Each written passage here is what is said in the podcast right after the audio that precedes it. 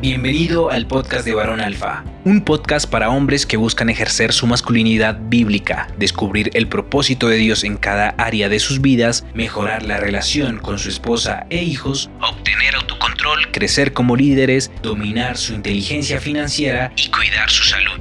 Cada semana tendremos temas y entrevistas con hombres que con sus testimonios reales van a impactar tu vida.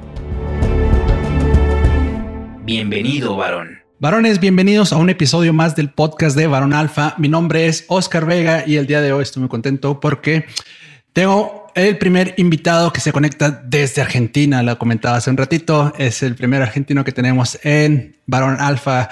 Su nombre es Juan Manuel Koning y eh, bueno, él es eh, licenciado en psicología y docente de nivel superior.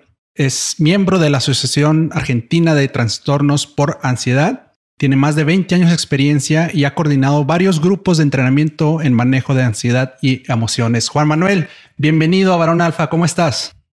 Muy bien, muchas gracias Oscar por, la invitación y una alegría estar acá. ¿Lo, dije bien tu apellido? Eh, sí, es König, König se dice. König, ah, ok. Sabía que no lo había dicho bien. Nunca lo dijeron, nunca lo dicen bien, así que desde chico estoy acostumbrado, quedé tranquilo. Ya, muy bien.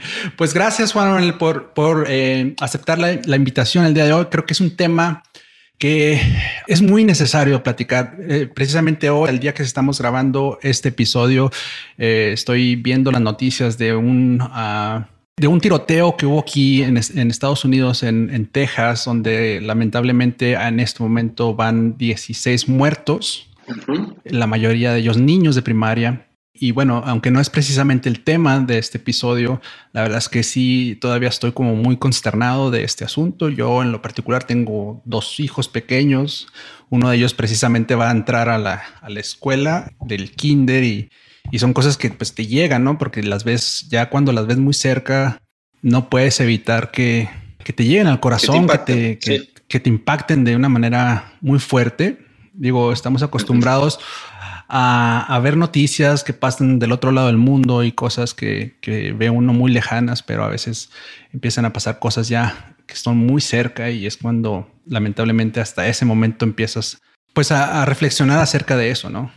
Y, publicaba yo hace un momento ahí en las redes sociales que, que, bueno, esto pasa a veces cuando, cuando sacamos a Dios de las escuelas, sobre todo aquí en Estados Unidos, y no es un castigo, pero es un resultado de, de esto, ¿no? Y precisamente el tema del día de hoy va un poco acerca relacionado a este tema, pero lo llamamos cómo mantener nuestros valores aunque no estén de moda en la sociedad. Y, quisiera empezar por, obviamente, pidiéndote, Juan Manuel, que, nos platicaras un poco de ti, quién es Juan Manuel y cuál ha sido tu experiencia como, como psicólogo y, poder ir entrando en este tema, por favor. Bien. Sí, eh, soy psicólogo, soy docente y bueno, tengo todo un background, digamos, de participación, ¿no? En este, a nivel eclesial y en grupos misioneros y demás. Y me ha pasado mucho, eh, bueno, justamente por, ese, por esa formación y por esa historia mía, en conectar con pacientes religiosos y, con pacientes, digamos, o religiosos y o con ideas este, que hoy llamaríamos conservadoras, que para uno son normales, pero bueno, digamos, hoy llamaríamos conservadores, ¿no? Digo, y desde esa, digamos, experiencia, sobre todo profesional, es que, y desde mi propia experiencia de hombre conservador y, cristiano, digamos, este, en, un mundo post-postmoderno, eh, como papá de familia y demás, es que, me parece súper interesante este tema de cómo trabajar esto, de el conectar con el seguir creyendo lo que creemos y tratando de vivir de acuerdo a los modelos que para nosotros siempre han sido válidos y, que siempre han sido, digamos, este, nuestros anhelos y que en estos, sobre todo, últimos 20 años, podemos decir, se han puesto profundamente en crisis en el mundo occidental.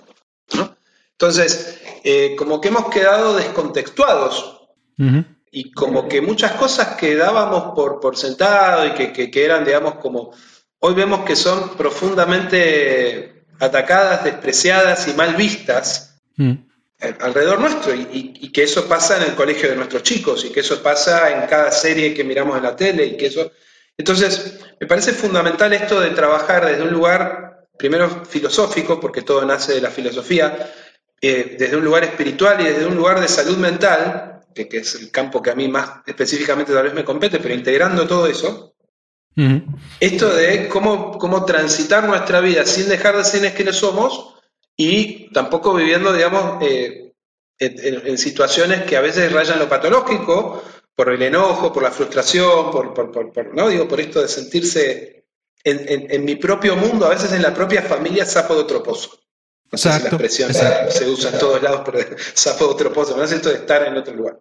Lo, mencionabas ahorita y, en parte de tu, de tu introducción, el vivir bajo un modelo de valores conservadores dejó de ser como la normativa o, lo, común, lo, normal, y ahora es como lo, lo no normal, lo, lo, digamos, no sé si es una minoría, no tengo esos datos, pero es decir, ya, ya dejó de ser lo, lo común para hacerlo atípico.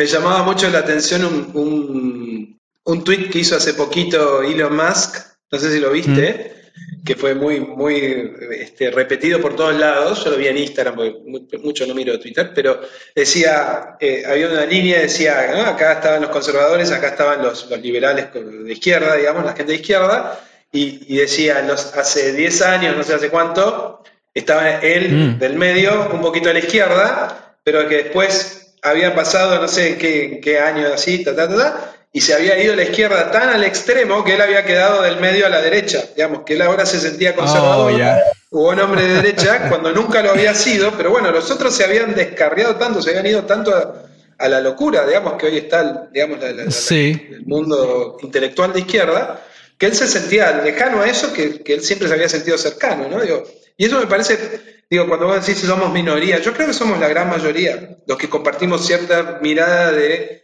para qué estamos en el mundo, aunque no puede no ser cristiano eh, o religioso, mucha de esa gente, pero que compartimos un montón de valores, yo creo que somos la gran mayoría, la inmensa mayoría, aunque a veces sintamos lo contrario. Eso me parece muy interesante. No vi yo en lo personal el tweet de Elon Musk, pero me parece que tiene mucho sentido lo que comentas, ¿no? él a lo mejor se consideraba una persona hasta cierto punto izquierda o liberal, pero ya eh, esa agenda liberal extremista se ha expandido tanto hacia la izquierda que él ya quedó fuera, digamos, de esa parte y ya se siente a lo mejor un poquito más conservador.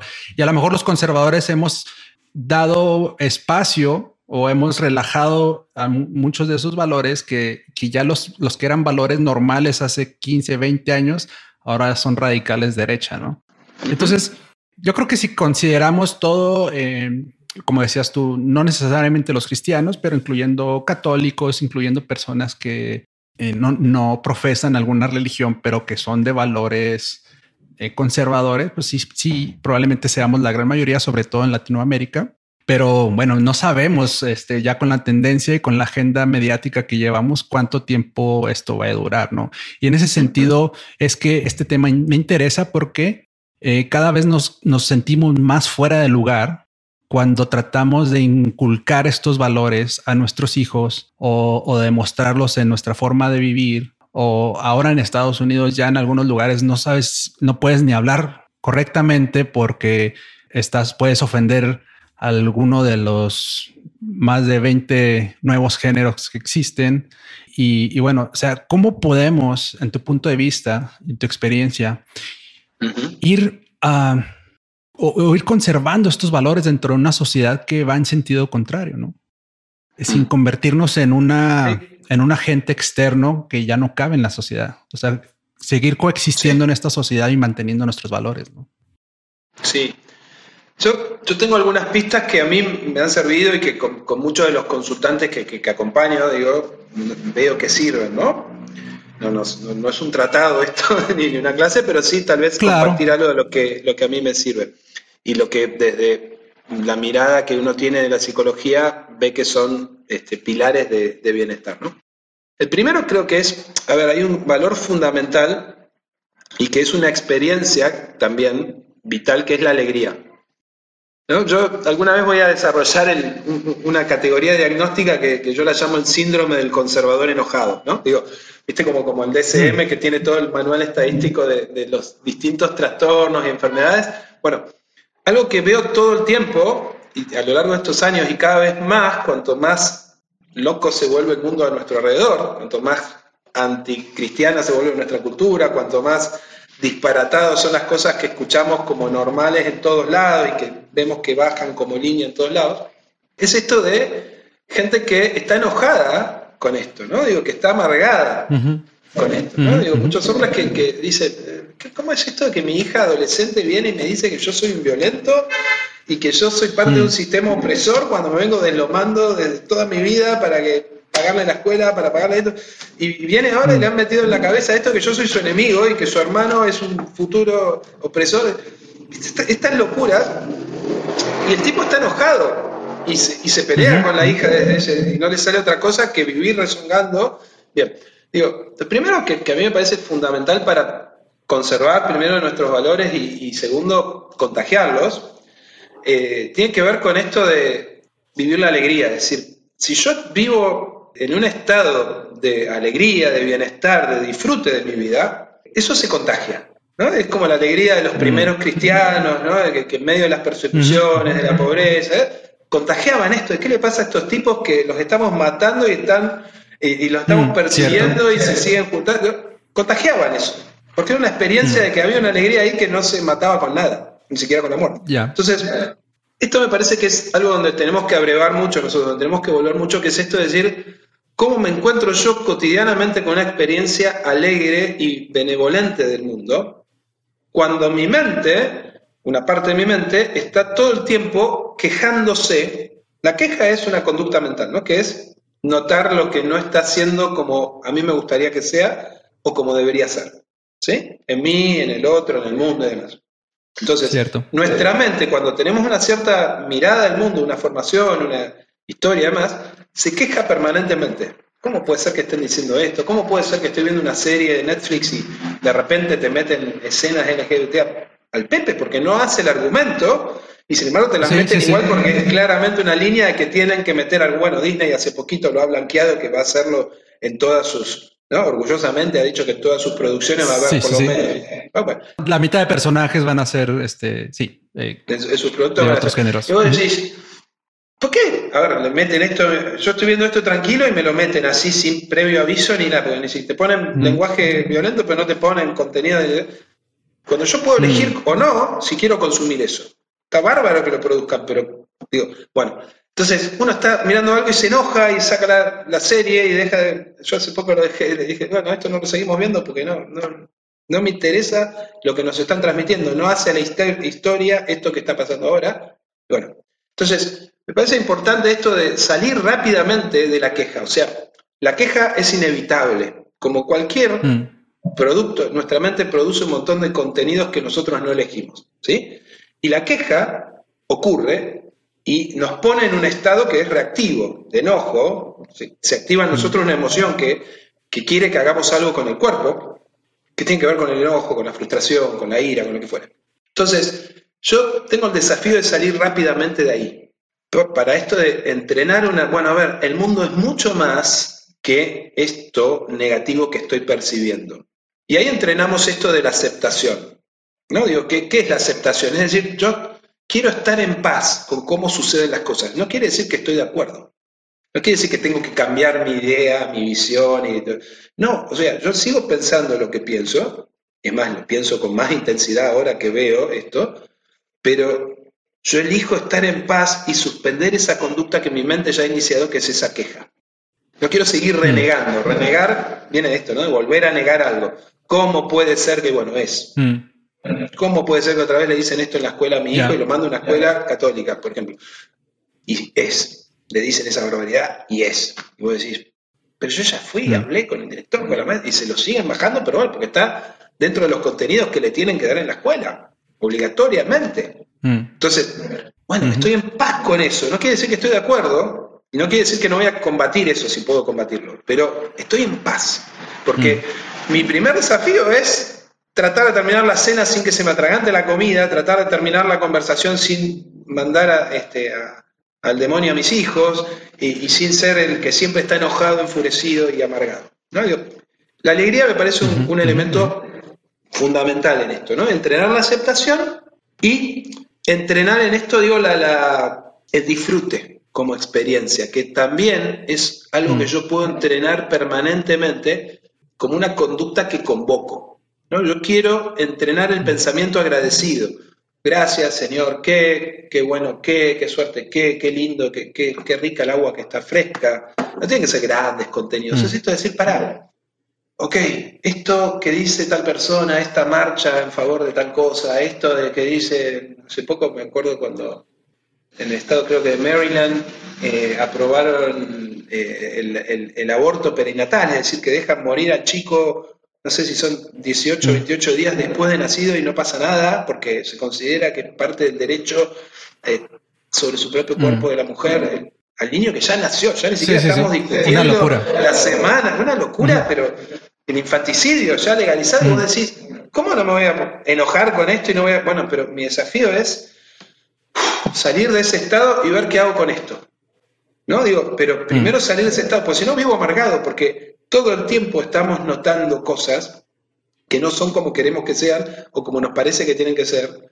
Y entonces, digo, mm. tenemos ese desafío, ¿no? Digo, aceptar no es estar de acuerdo, aceptar no es resignarse, aceptar es reencontrar mi paz, reencontrar todo lo que hay de bueno y de bello en el mundo que lo siga viendo, y desde ahí responder a lo que me parece oscuro, negativo, este, maligno, lo que fuera, ¿no? Muy bien. ¿Qué hacemos entonces con ese, eh, una vez que estamos en paz y desde un punto de vista, obviamente nos estás dando un punto de vista eh, plenamente, eh, digamos, desde el punto de vista psicológico, desde un punto de vista más espiritual, sería, ok, recordar que el Señor tiene el control de todo y que Dios pone a los reyes y, dirigentes del, mundo, ¿no? Por, eh, bajo su plan y estar en control con e, estar en control de eso y estar recordando pues que Dios tiene el control, digamos, desde un punto de vista espiritual, desde un punto de vista psicológico, estar en paz con eso, sabiendo que pues no está en tu control, pero decías, no es lo mismo eh, aceptarlo que, que resignarse, ¿no? O que, ¿cómo, ¿cómo lo llamaste? Sí, que esta, a, mí una idea que vos ahí dijiste que me parece fundamental, ¿no? Una idea, esto de, yo soy conductual, ¿no? Cognitivo conductual, te, decía antes, que, tiene que ver con esto de entender el pensamiento como una conducta. Muchas de estas conductas ocurren sin que queramos, de la misma manera que no sé, nuestro intestino procesa los alimentos sin que nosotros nos demos cuenta y no es que lo estamos haciendo conscientemente, nuestra mente produce contenidos todo el tiempo y otros los podemos convocar nosotros conscientemente y a voluntad y, e intentar ejercerlos. Entonces, un pensamiento que a mí me, sirve mucho cuando trabajamos esto es el tema de que la historia termina bien. ¿no? Uno como hombre de fe sabe que la historia termina bien. La historia termina con, con, la la, historia termina con, el triunfo definitivo de Jesús. Entonces, digo, es esto, digo, la historia va a terminar bien. Y todos los que hoy están viviendo en esto que para mí es el error y, y ¿no? digo, el sinsentido y un montón de cosas, van a descubrir que estaban equivocados y demás, y, van a, digamos, esperemos, a, poder arrepentirse de lo que han hecho, digamos, en, algún momento y, disfrutar del amor de Dios y demás. Pero mientras tanto, hasta que la historia termine bien, bueno, la historia es esto, ¿no? Digo, y a mí hay dos frases que, que relaciono mucho de San Pablo en esto. Una es esto de, he peleado el buen combate hasta el final, ¿No? Me parece que esa es esto de entender que la vida es lucha, es lucha porque hay que trabajar para, mantenerse, para, proveer a tu familia, para, este, para, brindar servicio al otro, porque, porque hay sufrimiento, porque hay dolor, porque hay enfermedad, porque hay muerte, porque hay injusticias, porque hay discursos enfermos que se instalan hegemónicamente en, ciertas etapas históricas y en el mundo, etc. Entonces, hay que vivir la vida como un combate y aceptarla y no renegar con que hay que combatir. ¿no? Y la otra gran frase que, que relaciono con lo que decíamos antes, ¿no? Del estar, estar siempre alegres. En todo momento, ese combate vivirlo con profunda alegría. A mí un personaje que me ilumina muchísimo, que me parece muy genial, que es del mundo católico, que se llama Chesterton, que, tiene libros hermosos ¿no? y demás, que, que, era un tipo tremendamente, y muchos santos de diversas iglesias, ¿no? Digo, la experiencia de la alegría contagiosa en medio de la adversidad. ¿no? Digo, me parece que que es muy importante ese punto de vivir esa alegría contagiosa, de disfrutar los pequeños placeres de la vida, las pequeñas cosas, las cosas sencillas, las cosas que el, poder compartir con tu familia, el poder compartir con tus amigos, el poder compartir, eh, eh, estuve viendo unos posts que, hay en, tu sitio con respecto a la, importancia de la amistad entre los varones, ¿no? Digo, del encontrar y, sostener verdaderas amistades varoniles y demás, digo, todos esos disfrutes que siempre han estado en nuestra vida y que son súper importantes, cultivarlos, especialmente en contextos culturales donde eh, se vuelven muy adversos al disfrute de la masculinidad, por ejemplo, ¿no? Digo, como, valor, que para nosotros es un super valor, y aprender a disfrutar de eso. Por eso decía, yo creo que, es muy importante esto de volver a entrenar el registrar la queja por lo que sea y a suspenderla y entrenar ahí el pensamiento apreciativo, ¿no? Esto de, bueno, ¿qué quiero apreciar, disfrutar, saborear en este momento de mi vida y de mi entorno? Y contagiar eso, ¿no?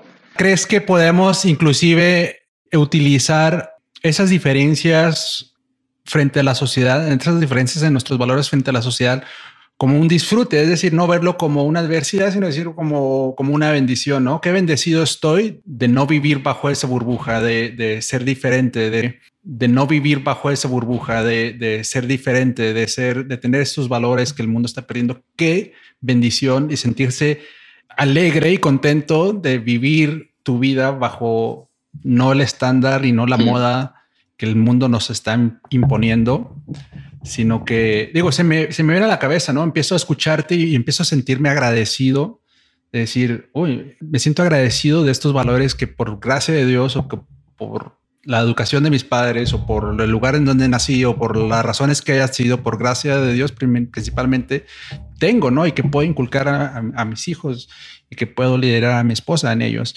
Entonces, ahorita que te, que te escucho, me, me, siento un poco más agradecido, me siento más bendecido, me siento más eh, afortunado de contar con ellos, ¿no? Porque yo sí soy del, de, de estos que tú llamas, este, del síndrome del conservador enojado, creo que lo llamaste así, que yo veo algo en Netflix y me enojo y empiezo a decir y a quejarme de que ya no podemos ver nada sin que metan este, estas ideologías, ya no podemos ver nada sin que nos forcen a, no sé, a ver pues cosas que no, para mi gusto, no son correctas, pero no te pones a apreciar el hecho de que tú puedas diferenciarlas, de que tú puedas este, apreciar más estos valores que tienes, ¿no? Y una cosa que te quería preguntar, Juan Manuel, es ¿Cómo podemos nosotros proteger a nuestras familias, a nuestros hijos de estas nuevas ideologías? Ahorita mencionabas eh, un ejemplo que, digamos, tu hijo va a una escuela cristiana o una escuela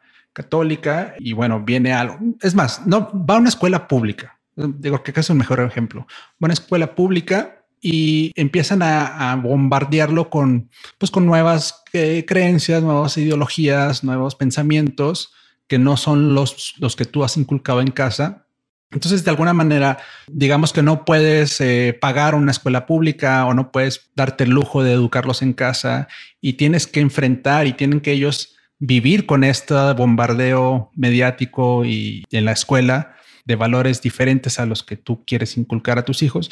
Digo, ¿cómo podemos lidiar con esto desde un punto de vista más pragmático y más eh, del lado de la psicología? Es decir, para que el niño no lo vea como, ah, tú eres un enemigo, Tú mm. estás mal, papá, porque o vos sos anticuado. lo contrario, ¿no? Claro, vos sos anticuado, que es la, digamos, la más típica, ¿no? De las, de, las etiquetas que, que uno termina recibiendo, ¿no? Como que ahora es más moderno esto que en realidad es antiquísimo, porque ya los romanos tenían este, en sus peores épocas muchas de estas ideas que hoy parecen ser súper progresistas y, y demás. Entonces, algo que me parece también en esto es fundamental entrenar en los chicos, en nosotros y en los chicos, digo, es, esto del, registrar cómo estos, estos discursos, estas perspectivas, estas ideologías se meten por todos lados. Entonces, ahí vos decías eh, recién un ejemplo, ¿no? que uno se enoja. Primero, estás viendo algo en Netflix, por poner Netflix, pero cualquiera de las otras también son así, y, uno se enoja, ¿no? Y está bien que se enoje. Primero esto, digo, la conducta de la queja y el enojo son inevitables en mí y no, no están ni bien ni mal, ocurren. Y me parece que es buenísimo esto de volver explícito ese relato donde le estamos marcando al otro, compartiendo al otro, desde el enojo no importa, pero compartiéndolo mejor si no es enojados, porque logramos bajar eso, pero con claridad diciendo, mirá, mirá cómo esto no tiene nada que ver con la historia que vienen contando, pero necesitan meter acá el mensajecito de tal cosa, ¿sí? Sí o sí. Entonces, esa cosa explícita me parece importante, porque otra cosa que vemos todo el tiempo, a mí me ha pasado durante mucho tiempo y lo veo todo el tiempo, es esto de no nos animamos a ser explícitamente, digamos, eh, francos con lo que pensamos sobre las cosas, porque parece que es pecado ahora, o que, parecería que, bueno, en algunos lados es ilegal, pero es ilegal decir ciertas cosas. ¿no? Entonces, no, no, mejor calladitos, nos vemos más bonitos, no digamos nada, vamos por otro nos hacemos los giles, lo decimos acá en Argentina, los tontos, los que no vemos, porque para no exponer el conflicto que tenemos, y nuestros hijos, lo que no escuchan de nosotros, no lo van a escuchar en ningún otro lado. digo, esto es tremendo, es así, porque no lo van a escuchar ni siquiera a ver en el sermón del pastor o del cura muchas veces, ni en la iglesia, ni en la escuela, aunque sea una escuela confesional, ni en el, digo, hoy muchas de las cosas que nosotros, para nosotros son fundamentales de una vida bien vivida y que queremos contagiarles eso, no lo escuchan en ningún lado si no es de nuestra boca y, con nuestro testimonio.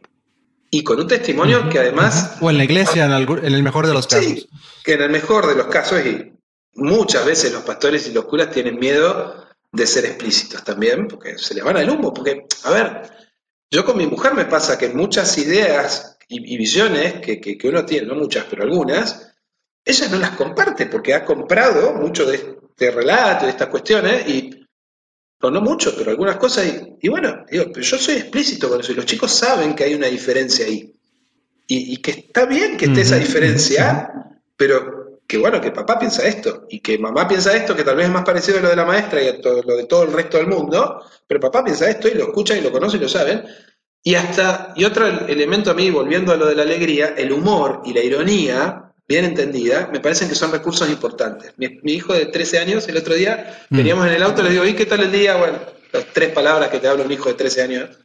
Y me decía, no, hoy tuve prueba de eh, educación ciudadana, ¿no? Educación cívica. Yo ya le dije, le hago una sonrisa y le digo, Sí, y él mismo me dice, sí, tuve que escribir un montón de zurdadas. zurdadas son, no sé si se le dice así este, en el resto de Latinoamérica, ¿no? De cosas de izquierda, de ideas de izquierda, de, este, el socialismo, de que sí, de que lo mejor es distribuir. Oh, Entonces, pero él ya lo sabe, porque yo ya en esto he sido muy explícito, o sea, de que hay ciertas cosas que te van a decir por todos lados en la escuela y que no son reales, que no son verdaderas, que no aplican que hoy todas las dictaduras que hay en el mundo son mm. de izquierda, no son las dictaduras de hace 50 años que eran una de derecha. Entonces digo, te siguen diciendo que...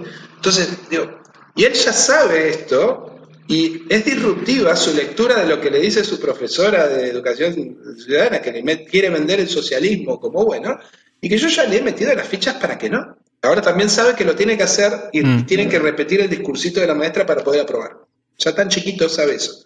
Pero mm. ha sido un trabajito de hormiga, pero por medio del humor, por medio de los memes, por medio de... A mí hay ciertos personajes en Estados Unidos que me parecen geniales, que por ejemplo Ben Shapiro, este, Charlie Kirk, eh, ¿no? Digo, en Latinoamérica, bueno, Agustín Laje, hay un montón de tipos que hoy son, son la nueva derecha, digamos, conservadora, que son muy divertidos bueno, el Laje no es tan divertido, pero, este, pero es muy sustancioso, ¿no? Digo, y, hay muchos tipos. Sí, Ben Shapiro sí, suena, gusta. Sí, sí, sí. Es profundamente irónico, profundamente. Se mata de risa de las, de las barbaridades que ven a su alrededor.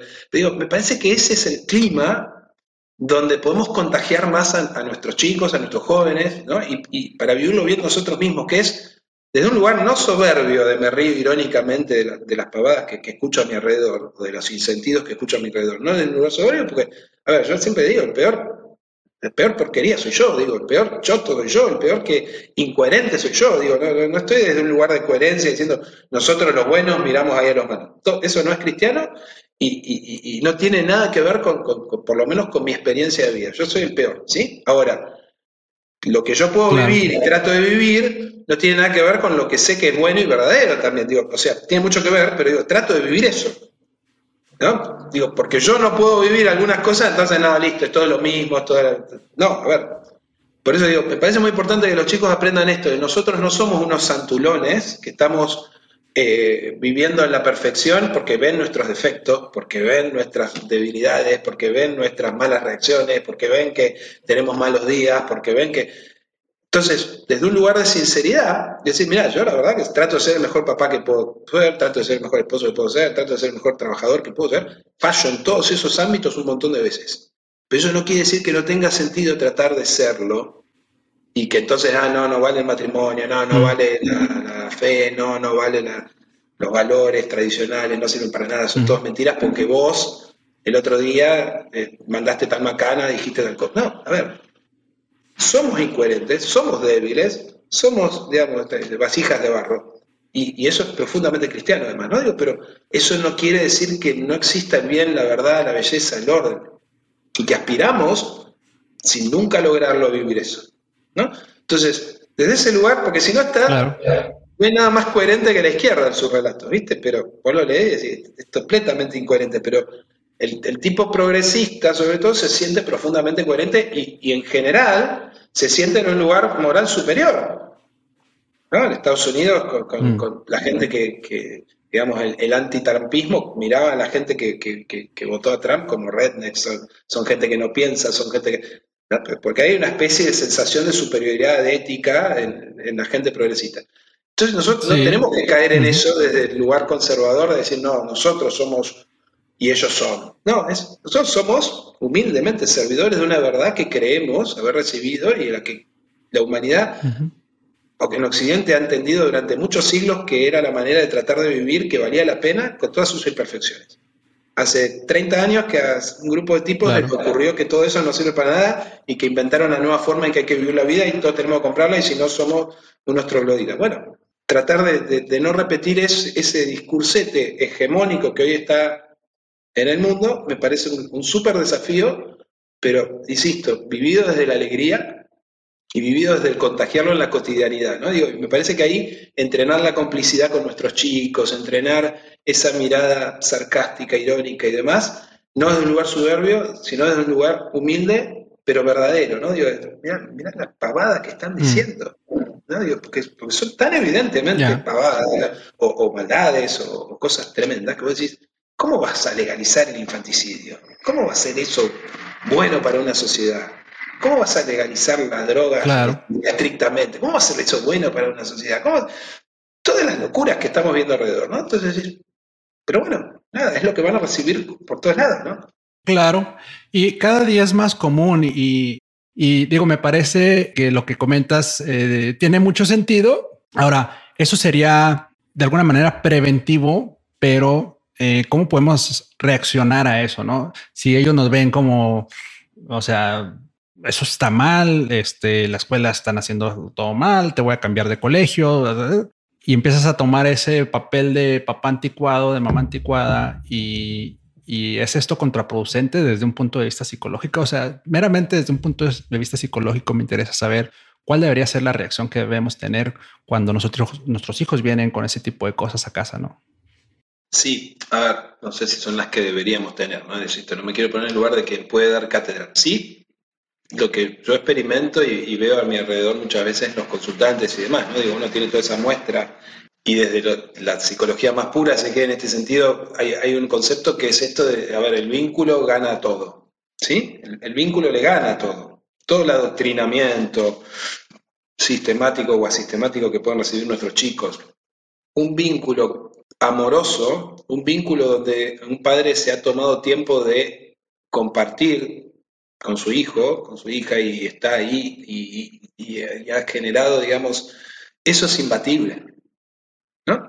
Entonces, eh, me parece de vuelta esto, y un padre que, vive con alegría su masculinidad, una madre que vive con alegría su feminidad, una, pareja que trata de ser complementaria en eso, ¿no? Digo, y el valor de la complementariedad es un valor que es tal vez el que más, más fuertemente hoy está atacado en la cultura este, pseudo progresista y demás, entonces, entre lo masculino y lo femenino. Entonces, donde ven eso cotidianamente y demás, y que además hacemos explícito cuando vemos que alrededor le están mandando mensajes que son contrarios a esa forma de entender la vida, eh, me parece que es un lindo combo. No sé si va a ser exitoso, porque es muy fuerte el discurso hegemónico, ¿no? Mm. pero yo creo que lo mejor que podemos hacer es eso, es trabajar mucho en un vínculo que ellos puedan disfrutar, un papá, una mamá que pueden disfrutar y que puedan este, encontrar espacios de disfrute con el cuerpo, de salir a andar en bicicleta, de, ir a hacer un deporte, de,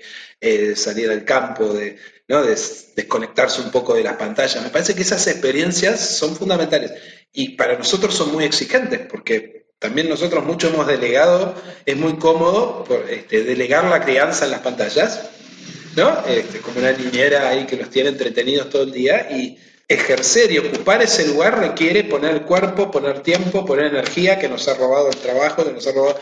Y, bueno, pero por ahí pasa, porque si no estamos nosotros dando esa experiencia gozosa de, por ejemplo, la camaradería entre hombres, y no ven que nosotros disfrutamos de irnos, no sé, a jugar a la pelota, a los que les gusta jugar a la pelota, a este, andar en bicicleta, a los que les gusta andar en bicicleta, o irnos de campamento y hacer un fogón y matarnos de risa entre hombros y tomarnos este, un vino mientras comemos un asado y todas estas cosas, digo, digo esas experiencias, si no las ven en nosotros, no las van a ver en ningún lado, y si las ven, las van a ver como una marca de patriarcado y toda esa pavada que les, que les meten en la cabeza, que tienen que rechazar. Una sana camaradería entre hombres que se matan de risa de un chiste, ya es violencia. Para, ¿qué violencia? Yo no le toqué el pelo en mi vida a las mujeres, no se lo pienso tocar. ¿Qué es esto de que yo soy violento porque hago un chiste? pero bueno, de vuelta, tenemos que ser explícitos y a la vez disfrutarlo, ¿no? Digo, salir de la queja permanente, que nuestra cosa explícita los incomode, pero como hay un vínculo y como hay humor y como hay alegría y como esa incomodidad se resuelve. Entonces, tal vez es menos reactivo en el chico, ¿sí? Si no está muy tomado. Si está muy mm. tomado por el discurso, bueno, habrá que ver. Sí, me parece muy interesante, claro. Muy interesante el sentido de vincular estos valores a un gozo y a un beneficio. Eh, y que nuestros hijos puedan entender ese gozo, puedan sentir ese gozo y entender ese beneficio en términos, digamos, si ellos pueden ver que nosotros disfrutamos estos valores y del beneficio que estos valores tienen en nuestra vida, ya sea dentro del ámbito familiar, personal, económico, financiero, inclusive eh, social, y ellos pueden relacionar estas formas de vida con ese éxito, con ese, ese gozo, esa alegría. Yo creo que por más que puedan ser bombardeados de otra, de otra manera, y puedan ver cuáles son las consecuencias de esas otras formas de vida, pueden ellos formar su propio criterio y tomar sus propias decisiones. ¿no? Me parece que es eh, muy interesante este approach que, que nos mencionas y creo que tiene muchísimo sentido. Ahora, una de las preguntas que tenía, y creo que ya la hemos contestado un poco, es ¿qué tanto es necesario aislarnos de la sociedad para proteger a nuestras familias de todo, de, todo este bombardeo? ¿no? Creo que ya lo hemos contestado un poco, pero no sé si te gustaría eh, ahondar un poco más en, este sentido, ¿no? Eh, o sea, es decir, si Netflix está poniendo, digamos, mucha programación homosexual o de o a favor de, no sé, normalizar el aborto, de cosas que van en contra de, a lo mejor de, tus valores, cortar de lleno con Netflix, con Disney, con Amazon, con, os digo, a, qué punto nos tenemos mm. que aislar para protegerlos o, si es mejor simplemente eh, enfrentarlo y, no sé, ¿qué, ¿cuál sería alguna recomendación en este sentido? Sí, creo como casi todo, eh, hay que salir de la cosa dicotómica, ¿no? De blanco-negro, de compro no compro, ¿no? Es, esto, es decir, en el sentido de, no sé, yo miro en Netflix, por ejemplo, este Seinfeld, que me mato de risa y que digo, y hay, eh, yo trato esto, ¿no? Digo, de que vimos este, Duro de Matar en su momento y digo, que los chicos, todo lo que es anterior de los 80 para, para algunas cosas de los 90 para atrás, digamos, no está tan claramente marcada la agenda, ¿no? Este, la agenda 2030 y demás, entonces podemos tal vez como consumir más de esas cosas primero, ¿no? Decir, bueno, nos ponemos un poco retro y estamos un poco más tranquilos de que, bueno, mm. tiene sus cosas este, negativas también, las cosas de esa época, pero por, un montón de lados y demás, pero por lo menos que por la agenda que hoy van a recibir por todos lados tan hegemónicamente, les metemos algunos otros consumos culturales y demás que, están buenos. Eh, yo esto del aislarme me, hace mucho ruido. Creo que primero a nivel humano es muy importante conectar. esto de la grupalidad, de la tribu, es fundamental, ¿no? Esto de que uno primero no esté solo en este combate, porque está con otros que piensan parecido, por lo menos en algunas cosas, no en todas, necesariamente, y que están en, ese misma, en esa misma lucha, me parece súper central, que uno eh, milite de alguna manera esto, ¿no? Digo que se junte en el partido político que más se acerque a su, a su pensamiento. No sé, yo si estuviera en Estados Unidos sería parte del Tea Party y, diría, acá ahora hay ciertos movimientos, este, hay personajes muy importantes, se llama Milley, que está bien, tipo muy conservadores, pero en su, en su contenido, pero no en su forma, parece una estrella de rock. Digo, que uno empiece a tratar de juntarse con gente que piensa parecido en las campañas pro, pro vida, en las marchas pro, Provida, en esto. Es decir, bueno, a ver en qué puedo participar y que mis hijos también, si puedo, participen, aunque sean chiquitos. Es súper importante eso, ¿no? Los grupos juveniles, los grupos, pero, pero que tengan una impronta donde disfrutan de la camaradería y de, compartir la vida y demás y que vean que nosotros también lo hacemos. Digo, eso me parece súper importante, no aislarnos, no sentir que estamos solos, porque no estamos solos. ¿no? Digo, esto, es esto, tenemos la experiencia que como el discurso está tomado desde lo más mediático, desde la Big Tech, desde un montón de lugares, parece que es así, como nos filtran los contenidos todo el tiempo, los algoritmos y esto, y entonces parece que es, pero no es. La gran mayoría de la gente compartimos una visión bastante lógica y centrada de la vida. Hace dos días terminó el censo acá en Argentina y el cero ponían a propósito esta pregunta de que con qué género te identificás, ¿no?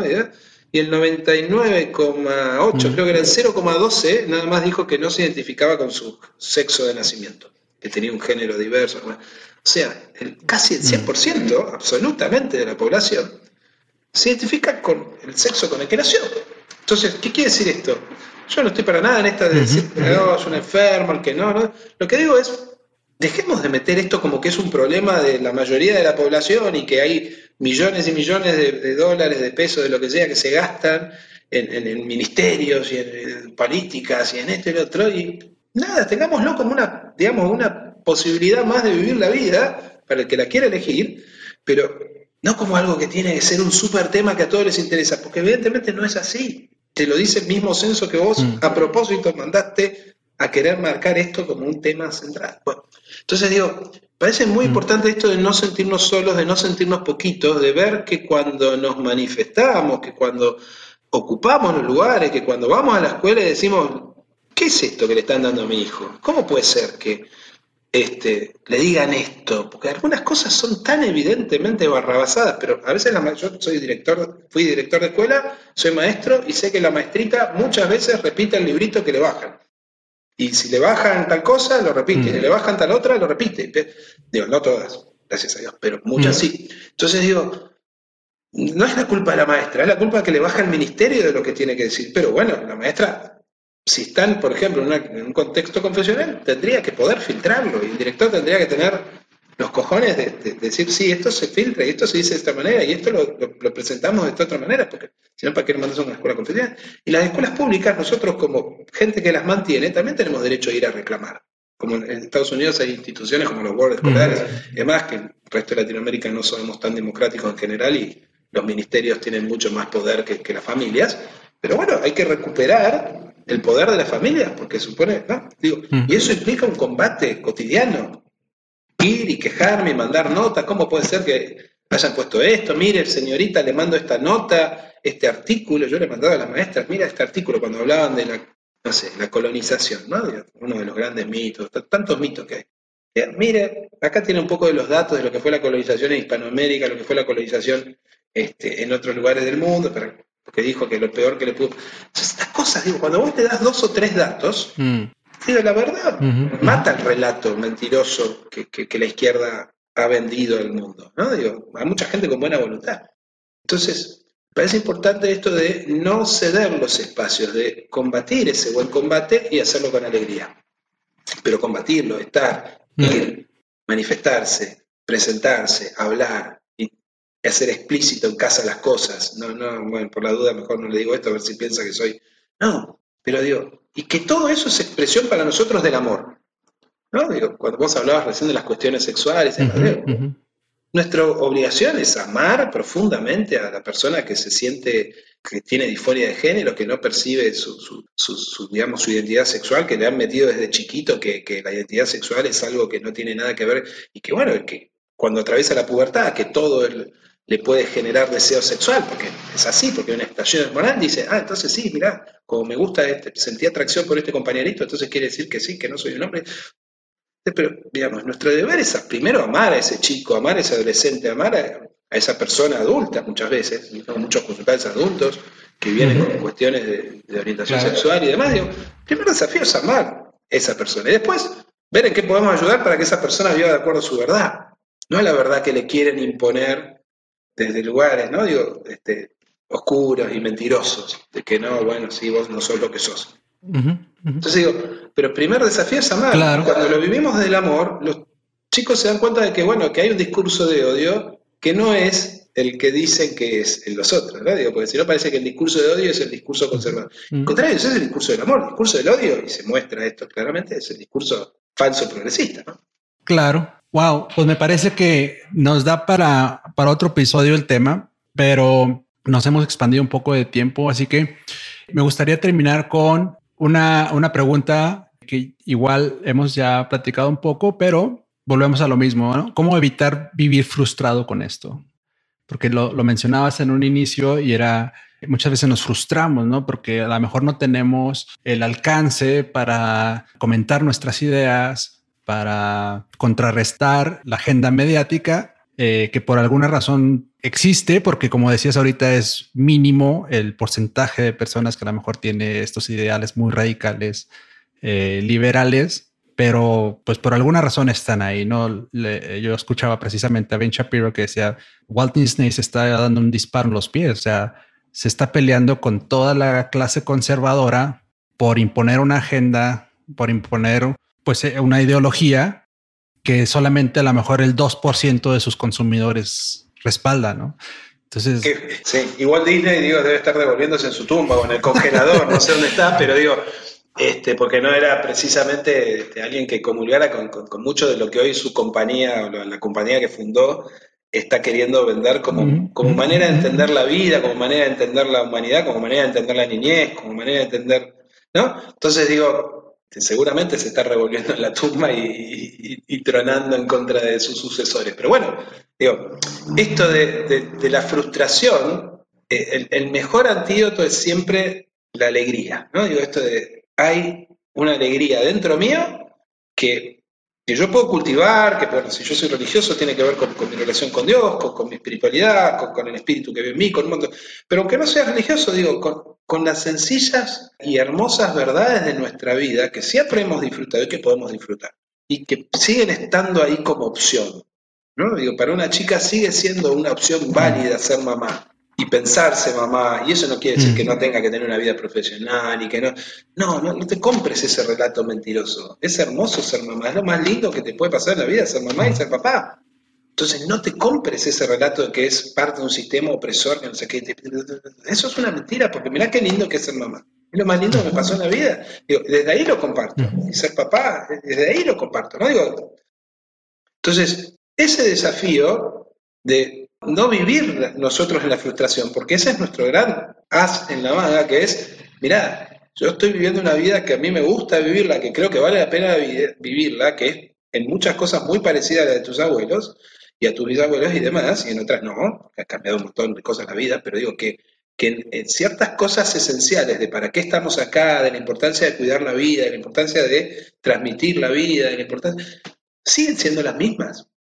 Y no puede ser que todos estuviéramos equivocados desde el principio de los tiempos hasta ahora y que estos 20 locos que se juntaron y que empezaron a armar toda una ideología que es el comunismo bajado, como ya no se puede hacer la lucha de clases, ahora hagamos la lucha de sexo y como ya no se puede, digamos, pero que en el fondo es ese, hay un libro de Lange mm. que es muy interesante, que es el libro negro de la nueva izquierda, ¿no? que habla cómo todos los orígenes de estas ideologías, este, pro, digamos, este, LGBTQ, insisto, pro del lobby, no pro de las personas, porque las personas las hacen pelota, ¿no? El otro día miraba imágenes de, chicas de 12 años que se habían arrancado los senos, que estaban con las cicatrices para, porque se sienten varones.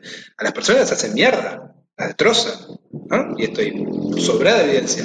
Por eso muchos países están sacando las leyes de hormonización de niños, que son locura. Un chico no puede tomar una cerveza porque es ilegal, pero puede tomar hormonas que afectan su desarrollo por el resto de la vida y eso está perfecto. Es una locura, pero bueno, es la, ley. Entonces digo, esto es muy importante, decir, bueno, hay pasos que se van a ir dando y que se van viendo de reacción en el mundo, ¿no? Y que están buenísimos. Digo, está por caer este, el sustento legal del aborto en Estados Unidos. Eso, digo, hace 10 años de esto era impensado y hoy es casi una realidad, porque bueno, ha habido todo un movimiento conservador que ha luchado muy fuertemente por esto y que no se cansó de estar callado, se cansó de sentirse culpable de qué, de qué, de defender una vida, culpable de... Entonces, esto es muy importante, digo, no quiero vivir una frustración porque milito, porque me junto, porque me reúno, porque trato de disfrutar, porque trato de contagiar esto que para mí es valioso. Desde mi miseria, desde mis fallas, desde mis incoherencias, desde, a ver, de vuelta, no desde un lugar épico, ¿no? Digo, sino de un lugar profundamente humano, con todo lo roto que estoy, con toda la vasija rota que soy, digamos, por una imagen evangélica, yo creo que contengo algo sagrado, ¿no? Y que, quiero transmitir. Y entonces desde ahí contagiamos, ¿no? Desde esa experiencia, no desde, no, somos perfectos, y todo antes era mejor y ahora es toda una porquería. Y la globalización tiene un montón de cosas maravillosas, que son buenísimas, que son oportunidades de, trabajo. De, Yo quiero que a mis hijos no se les ocurra ir a la universidad cuando terminan secundaria, quiero que se vayan a trabajar cocinando, aprovechando el pasaporte europeo, se vayan a trabajar a Europa lavando copas de lo que sea, o vayan a Estados Unidos. Mm. Y después, si quieren estudiar algo, que lo estudien, pero que tengan una experiencia de mundo. Digo, porque creo que la globalización es súper valiosa en muchas cosas.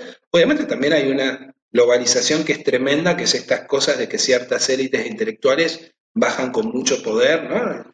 Cierta gobernanza europea, cierta élite demócrata en Estados Unidos bajan con mucho poder en el resto del mundo. Bueno, pero no podemos decir, no, la globalización es una porquería. Yo mm. creo que no, no, podemos sostener eso desde un lugar saludable. ¿no? Y, así con todo, con Netflix y con, con las plataformas, con las redes sociales y con todo. Digo, hay mucha oscuridad y hay aspectos muy luminosos. Digo, y tenemos que entrenarnos y entrenar a nuestros hijos y a nuestros pares a esto, ¿no? Y, que hay una reacción muy importante. Eh, y que, esa reacción tiene mucha fuerza, por suerte, digo, gracias a Dios. Juan Manuel, muchísimas gracias por tu tiempo. Creo que ha sido una plática extremadamente interesante y la verdad es que creo que va a ser de bendición, al menos sé que lo ha sido para mí. Y, bueno, me gustaría despedirnos, eh, no sin antes eh, nos pudieras compartir tus redes sociales o dónde pueden encontrarte alguien que, que guste de contactar contigo, tal vez de eh, conocer tus servicios como psicólogo si gustas compartirnos, eh, ¿tienes alguna página de internet? O, sí, de página es www.globaljmk, es Juan Manuel Coni, jmk.com, globaljmk.com, y si no, bueno, en Instagram es donde más estoy, que es Juan Manuel Coni, eh, guion bajo psicólogo. Así que bueno, gracias por la generosidad de dejarme compartir los, puntos de encuentro también. No, hombre, gracias a ti, Juan Manuel. Dios te bendiga y estamos en contacto. Gracias a todos los que nos han escuchado hasta este momento. Les recuerdo que por favor se suscriban a, nuestro canal de YouTube y compartan con algún otro varón que pueda servirle de bendición. Hasta luego. Bendiciones. Bye.